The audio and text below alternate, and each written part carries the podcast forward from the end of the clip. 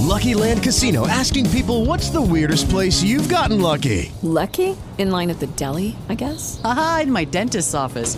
More than once, actually. Do I have to say? Yes, you do. In the car before my kids' PTA meeting. Really? Yes. Excuse me, what's the weirdest place you've gotten lucky? I never win and tell. Well, there you have it. You can get lucky anywhere playing at LuckyLandSlots.com. Play for free right now. Are you feeling lucky? No purchase necessary. Void where prohibited by law. 18 plus. Terms and conditions apply. See website for details.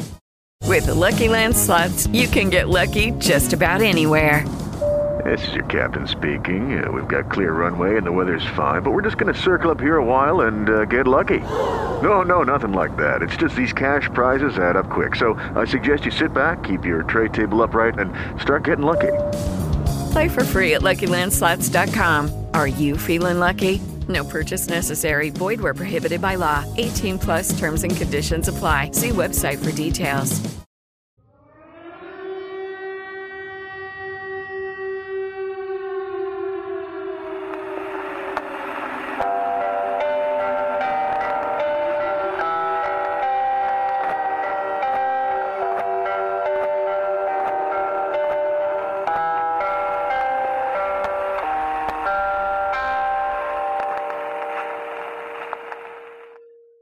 Bienvenidos a La Orden Negra, un podcast donde todos los domingos yo, Maureen Cruz, les estaré narrando mitos, leyendas urbanas, historias de terror y mucho más de lo que mi cerebro de nerd tenga para dar y créanme que es mucho.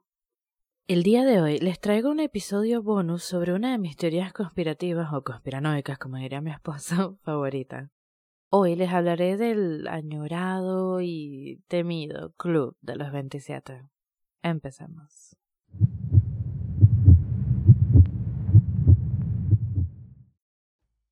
La historia de la música del rock and roll está manchada por una misteriosa maldición, denominada el Club de los 27.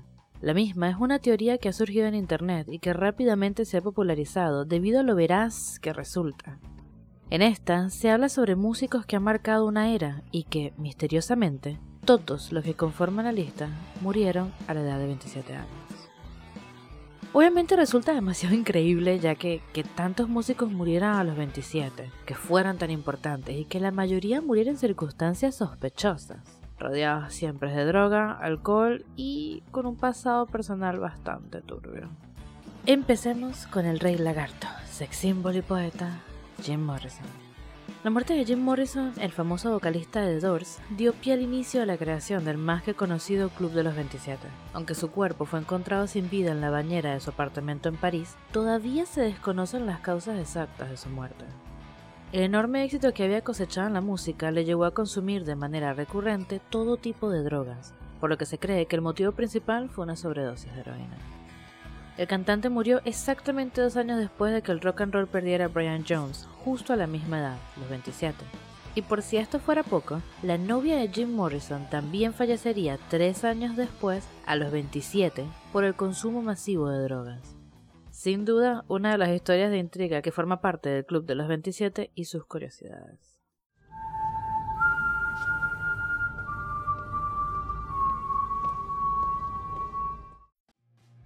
Continuamos con Jimi Hendrix. Solo hicieron falta cuatro años de carrera musical para que Jimi Hendrix sea considerado como uno de los mejores guitarristas de la historia del rock y del mundo. Su talento y estilo inigualable calaron hondo entre los amantes de este género musical. Tanto es así que durante el Festival de Woodstock fue el artista mejor pagado con una actuación impecable. Pasó sus últimas horas en Londres, donde falleció el 18 de septiembre de 1970 asfixiado con su propio vómito tras intoxicarse con múltiples barbitúricos a los 27 años de edad.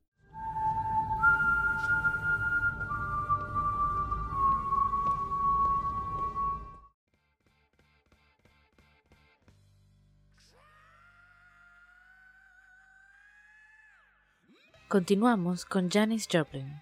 La californiana Janis Joplin fue la primera mujer en convertirse en una estrella del rock and roll e ícono hippie. Aunque su carrera profesional también fue bastante corta, estuvo rodeada de éxitos y fama. Participó en Woodstock y como solista consiguió que cinco de sus sencillos estuvieran en la lista del top 100 de Billboard. Pero tras de cámaras, Janis era una mujer sumida por la depresión que exteriorizaba en sus canciones. Su adicción a la heroína fue la causante de su muerte a los 27 años y tan solo tres semanas después de la de Hendrix, el 4 de octubre de 1970.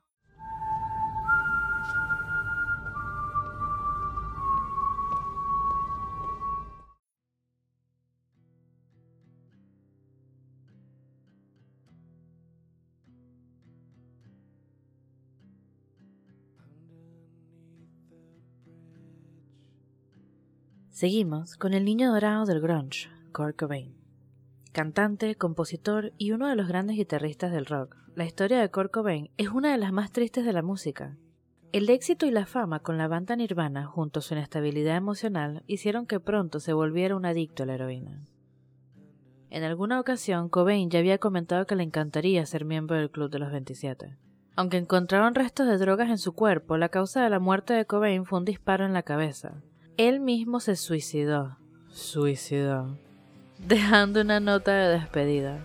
Aunque esto dejó más preguntas que respuestas y evolucionó en su propia teoría conspirativa, ya que se dijo que su mujer de entonces, Courtney Love, pudo haber estado involucrada en su asesinato. Yo lo creo.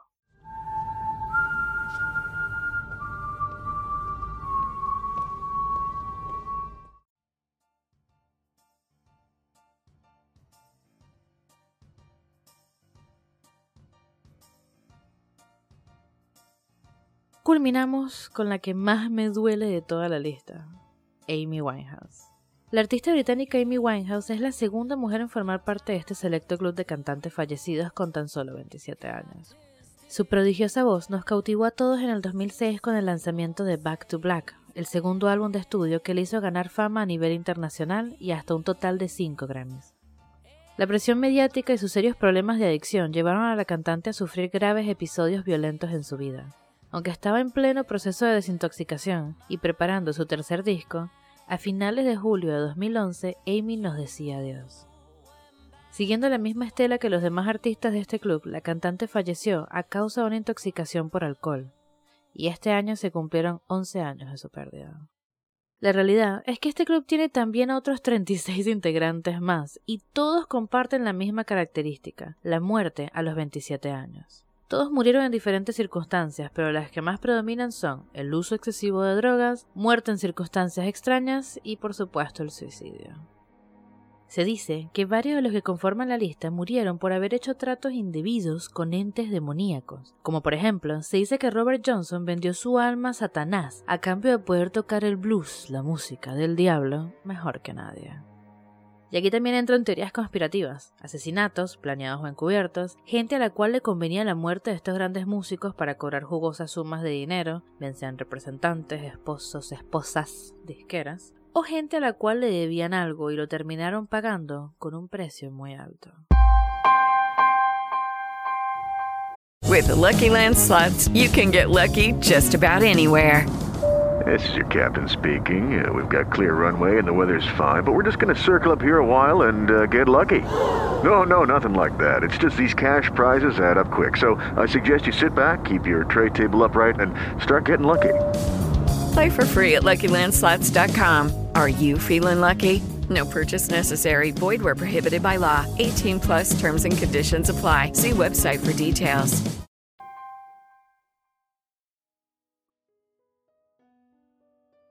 Ese fue el episodio de hoy. Sin duda alguna, este es uno de los más grandes misterios actuales de la música, y mientras pasen los años, puede que más gente se una a la lista de músicos que por alguna razón u otra murieron y morirán justamente a la edad de 27 años.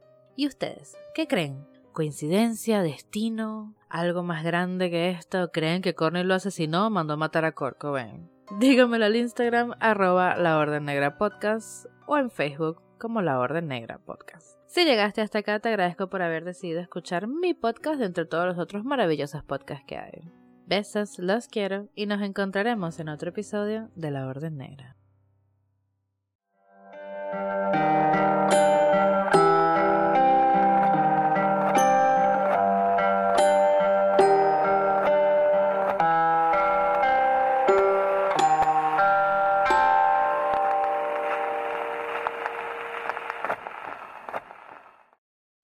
O'Reilly Auto Parts puede ayudarte a encontrar un taller mecánico cerca de ti. Para más información, llama a tu tienda O'Reilly Auto Parts o visita oreillyauto.com. O'Reilly Auto